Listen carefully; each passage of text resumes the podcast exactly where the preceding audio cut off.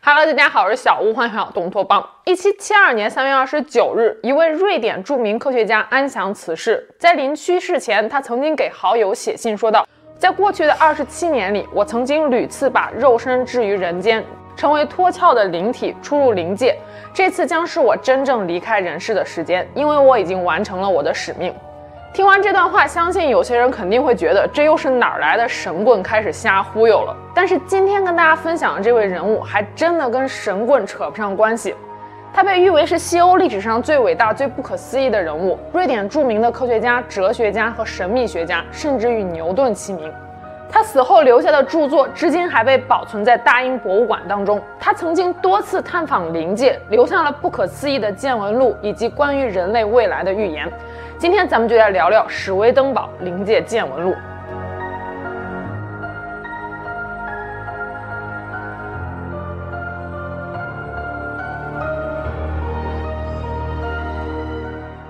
埃曼纽·史威登堡，一六八八年出生于瑞典，是家中的次子。他的父亲是大学教授兼牧师。十一岁时，史威登堡就进入了乌普萨拉大学学习。二十一岁时，前往英国深造。在那里继续研习物理和天文学，然后又转而研究宇宙论、数学、解剖学、经济学、冶金学、地质学和化学。一七二零年，史威登堡三十二岁时，发表了他的首部著作《化学》。一七三四年，又发表了他的哲学巨作《哲学和矿物学著作集》。可以说，五十八岁之前，史威登堡就是一心遨游在科学的海洋当中。他被誉为是欧洲最博学的科学家之一。这也导致他后来走上研究神学的这条道路时，被很多科学家不齿，甚至有一些学者说，他心中的史威登堡已经死了。从小，史威登堡就有记录梦境的习惯。根据他的《梦的日记》一书中所记载，一七四三年到一七四四年之间，史威登堡常常做一些莫名其妙的梦，在梦中常常有一个声音问他说道：“你准备好你的使命了吗？”史威登堡在当时对这些梦境感到非常的困惑不解，而这些梦境的意义在1745年得到了解答。1745年4月，史威登堡来到了英国伦敦的一家餐厅，他是这家餐厅的常客了。这天他照常点了几道自己喜欢的菜，等待上菜。可是这时突然感觉眼前闪现了万丈光芒，刺眼到他差点昏过去。在光芒之中，一个穿着白袍的神秘人缓缓朝他走来。对史威登堡说道：“不要害怕，我是来传达信息的使者。你将会得到一个神圣的使命，那就是去到灵界，将你所见的、所经历的一切事情一一记载下来，传达给世人。”说完这话以后，使者就伴随着光芒神秘地消失了。史威登堡回过神来之后，问到餐厅的老板和服务员说：“有没有看到刚才诡异的一幕？”所有人都用诧异的眼神看着史威登堡，说道：“刚刚明明什么都没有发生啊！”从那天起，史威登堡就有了一种特殊的能力，他可以用意念主宰自己的灵魂，离开身体，自由地通行在另外一个空间。此时他才发现，人所谓的死亡，只不过是意识离开了肉体躯壳而已，元神并没有消失。一七四七年，科学界奇才史威登堡退休，晚年的他放弃了科学研究，花了大量的时间写下了自己往返天堂、地狱和人间的见闻。毫无疑问，一开始是没有人相信史威登堡所说的话的。大家都觉得他怕不是天天搞研究，给脑袋搞坏了吧？让史威登堡声名鹊起的一件事是发生在瑞典首都斯德哥尔摩的大火。史威登堡的家就住在斯德哥尔摩。一七五九年七月的一天，史威登堡远行来到哥德堡的一位朋友家做客。刚刚到达朋友家之后，朋友就准备了丰盛的食物，邀请他一起共进午膳。可是吃着吃着，史威登堡突然之间脸色发白，嘴里喃喃自语说道：“糟了，斯德哥尔摩发生大火了，火快烧到我家了。”史威登堡的朋友只觉得他可能是舟车劳顿导致有一些发癔症了，赶紧扶他来到旁边的躺椅上半躺下休息。可史威登堡当时已经元神离体，处于无意识的状态了。待史威登堡的元神回来时，他跟朋友说道：“好险，火势在距离他家不远处停了下来。”有人当时是半信半疑，他早就听史威登堡说过自己有灵魂出窍进入灵界的能力。可是斯德哥尔摩和哥德堡相距有五百多公里远，这实在是太离奇了。十八世纪的通讯是非常不发达的。几天之后，哥德堡才传来消息说，斯德哥尔摩确实发生了百年难得一遇的火灾，而且火势确实正好烧到了距离史威登堡家第三间房屋处。这件事很快就传遍了整个瑞典，甚至是欧洲。同一年，史威登堡发行了他关于灵界的第一本书《天堂与地狱：灵界见闻》。越来越多的人开始了解到这位科学家不为人知的一面。此事也惊动了瑞典的女王。女王将史威登堡召见前来，想要当众验验史威登堡的能力。女王问史威登堡说道：“你认识某某将军吗？”史威登堡摇头表示不认识。女王接着说道：“那位将军在临去世前曾经给我留下过一封遗书，遗书的内容我从来没有公开过，也没有向任何人提及过。你说你有灵魂出窍前往灵界的能力，那么你能不能去灵界问问那位将军，遗书的内容是什么呢？”听了女王的话之后，众人是面面相觑，嘴里念叨着：“这怎么可能实现呢？”史威登堡面对大伙的疑惑是从容不迫，他先通过女王的元神看清了已故将军的样貌，然后来到灵界找到了将军，详细询问了遗书的内容。元神回体后，将将军的话向众人复述了一遍。女王惊讶不已。史威登堡所说的话虽然不能说与遗书是一字不差，但基本内容是完全相符的。从此之后，史威登堡更加名声大噪。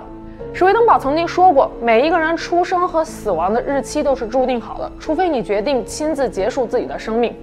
但这么做是万万不可的，因为人死后只是肉体皮囊的消逝，主元神或者说是灵魂只是来到了另外一个世界，而生前所做的事情都会被带到死后世界。自杀是罪孽极重的。有一次在一场演讲中，一位观众问了史威登堡一个问题，他说道：“史威登堡先生。”既然您说了死亡的日期都是注定的，那么请问在场的人哪一位会最先死呢？史威登堡犹豫了半天，不知道自己该不该回答这个问题。台下观众的好奇心是达到了顶点，大家都纷纷说道：“不管答案是怎么样的，都不会介意。”这个时候，史威登堡缓缓说出了一句话：“欧洛弗森先生将于明天凌晨四点四十五分去世。”顿时台下响起了一片嘈杂声，大家都在纷纷讨论谁是欧洛弗森先生。就在这个节骨眼儿，一个看起来只有二三十岁的小伙子站了起来，说道：“我就是您所说的欧洛弗森。”气氛可以说是尴尬到了极点，大家都在纷纷讨论说：“这么年轻的小伙子，怎么可能说去世就去世呢？这次史威登堡肯定要翻车了。”可是就在第二天，当地传出了令人震惊的消息：三十多岁的欧洛弗森在凌晨因为心脏麻痹在家中去世了。此事过后，史威登堡感到深深的懊悔，他决定再也不会说出任何一个人的死亡日期了。除了一个人，那就是他自己。这就是我们视频开头所说的那段话。一七七二年，史威登堡给一位素未谋面的牧师写去了一封信，信中说道：“我知道您一直想见我一面，我将于今年三月二十九日离世，在此之前，如果您时间方便，我们可以见上一面。”牧师感到又惊又喜，他从来没有联系过史威登堡，他想要见史威登堡的这个想法，也只有几个非常亲近的好友才知道。那么史威登堡是如何知道的呢？最重要的是，史威登堡真的如自己所说，于1772年3月29日离世，而且是自然死亡。去世之后，他的遗体被安放于乌普塞拉大教堂。在1749至1756年间，史威登堡共写了八大册《天堂地狱见闻录》。那么，史威登堡的书中究竟讲了些什么内容呢？史威登堡说，人类发展至今，根据灵性的属性，可以分为黄金时代、白银时代和青铜时代。创世之初，人类与灵界、神和天使是可以自由交流的。天堂与人间存在着一种对应关系，神根据自己的样子创造了人。我的理解，这种对应关系和赫尔墨斯主义中的对应性非常的相似。不了解的可以去回看我赫尔墨斯预言的那期视频。根据史威登堡的灵界见闻录，远古时期的人类是非常单纯的，神教给了人各种生存技能和知识。在那个时候，人有属天的特性。他们可以与天使同在，与神交流，在那个时代被称为是黄金时代。许多古典作家和神话将其描述为天使与人共同居住的时代。随着时间的推移，人逐渐开始变得肉体化和外在化。此时，人与天堂的关系不再像以前那么紧密。这个时代被称为是白银时代。再到后来，人属天的特性逐渐消失，也不再用对应性进行思考了。这个时代被称为是青铜时代。青铜时代过后，人类开始变得彻底外在化和肉体化，只关心地上所发生的事情，因为这些事情是可以直接刺激人的外在感觉的，去满足人一时之间的欲望。人的灵性觉悟以及与神的联系一并消失了，但是灵界是一直存在的。史威登堡在书中写道：人死后依然具有各种感官、思想和记忆、情感，唯独抛弃了肉体。人的灵魂，也就是主元神，进入另外的空间之后，也是有形体的，感觉和在尘世间是一样的。但是此时主元神已经不是人间的物质分子的构成了，而是进入了更加微观的空间。死亡就相当于人从一个状态进入了另外一个状态，或者说是从一个空间进入了另外一个空间，就相当于挪了一个地方。人死后会携带除了肉体以外自己的一切，包括记忆、心智、思考能力和知觉等等。史维登堡说道：“人死后所面临的境遇，取决于他生前的行为与生活方式。人在世间的一思一念，在天上都是有记录的。人死后离开肉体的主元神会经过三个阶段，根据生前的所作所为接受审判。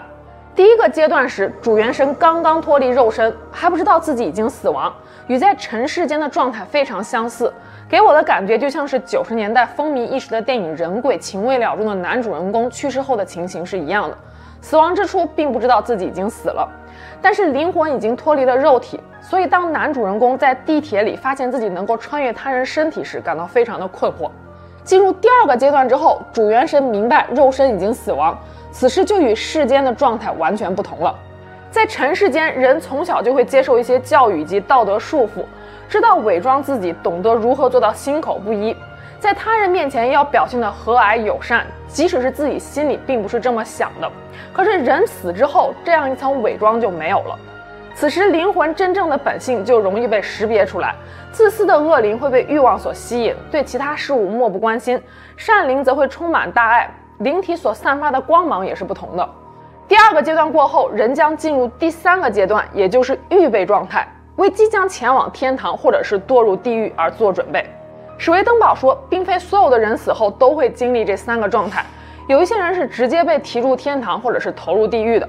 在尘世间已经完成了灵魂的进化，为进入天国做好准备的人，在死去的一瞬间，只会脱离肉体的束缚，直接被天使带入天堂。史威登堡说，他在灵界只见过极少数的一部分人是死后直接升入天堂的。相反，有一些生前极其恶毒、道貌岸然的人，在死亡的一瞬间也会被直接投入地狱。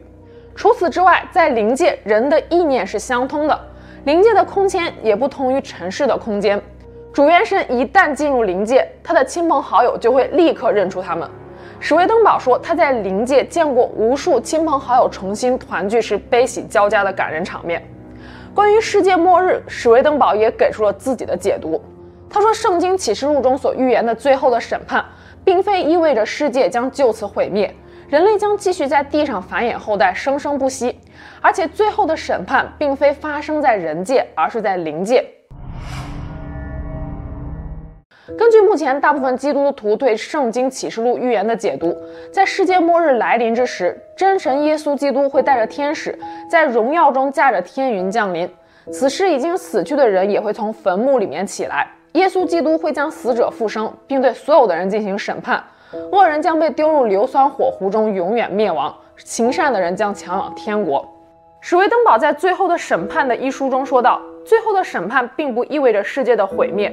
人们对于主驾天云降临的理解是错误的。它并不是指神真的是从天上降临人间，而是指神建立了新的天国秩序和信仰。”史维登堡说：“人堕落到末期，世间将再无信仰，人的灵魂充斥着欲望与自私。进入天国的人越来越少，进入地狱的人越来越多，恶的数量远远超过了善。而人之恶无不出于地狱，人之善无不出于天国。神会进行一场审判，将善与恶分离，建立新的天国秩序。同时，地面上也会出现新的信仰。这就是所谓最后的审判。世界不会毁灭，地球也不会。”毁灭的是那些在最后的审判中被判处死刑的灵魂，受审的并非肉体，而是人的灵魂，因为肉体只不过是灵魂活动的工具，它无法被定罪。肉体所出现的行为也无不出自于灵魂。在末日的审判过后，人们将会生活在一个全新的精神世界当中，进入一个崭新的美好的未来。显然，史威登堡的思想和论点与传统基督教徒对于圣经的理解出入是极大的。这也导致很长一段时间里，史威登堡都遭到了强烈的抵制，甚至有人说他是毒害信仰的异端，创造了彻头彻尾的歪理邪说。但是史威登堡却泰然自若地说道：“你信也好，不信也罢，这一切都是我在灵界的真实见闻，并非杜撰。”而史威登堡在转向研究神学之前，在科学界已经非常有名气了。发表这些言论完全不是图名，更不是图利，甚至这有损他已有的名誉。在我看来，不管你信或者是不信史威登堡的灵界见闻，他的著作中确实留下了很多值得人深思的东西。在《灵界见闻录》的地狱篇中，史威登堡曾经多次提到了我执和我欲，他认为这是一切罪恶和谬误的根源。执着于我执和我欲的人，只会为自己的利益做打算，所做的一切也都是出于利己，哪怕是与人为算，算计的也是自己的名声、地位和金钱。自私的人只爱跟自己有关的一切，自己的孩子、自己的亲人，无视社会、国家以及其他人的处境。想来，如今社会上有很多人可能抱着的都是这样一种心态。史威登堡说，与我执和我欲相对立的是天国之爱。拥有天国之爱的人，会将自己的利益置之度外，将自身置于邻舍之中，为他人付出时，从心底也会感到快乐。这些人的灵魂就更加接近于天国。如此看来，史威登堡的《临界见闻录》更像是一本欲望与毁灭的书。刚才我们提到，人死后灵魂会经历三个阶段，进入第二个阶段时，灵魂的本质会显现出来。史威登堡说，即将被投入地狱的主元神都是脱去肉身之后也拒绝向善、不愿意接受教诲的。他们的思想和意图都充斥着从地狱流出来的欲望，所图无非是恶，所思无非是妄，因为这才是他们快乐的源泉。史威登堡说，你在人世间时，无论你此前多么的作恶多端。当你听闻真理的那一刻，你能够幡然悔悟，痛改前非，然后竭尽全力去弥补之前的过错，你的灵魂和人生轨迹都是可以得到改变的。也就是说，现在才是改变命运最关键的时刻。史威登堡还说，并不是知道了真理和良善的人就能够进入天堂，也不是信神的人就一定能得到眷顾，只有知道了并且做到了，才能够进入神的世界。知行合一，珍惜当下，也许就是史威登堡想要表达的最重要的两条准则。好了，今天我们下期节目见了，拜拜。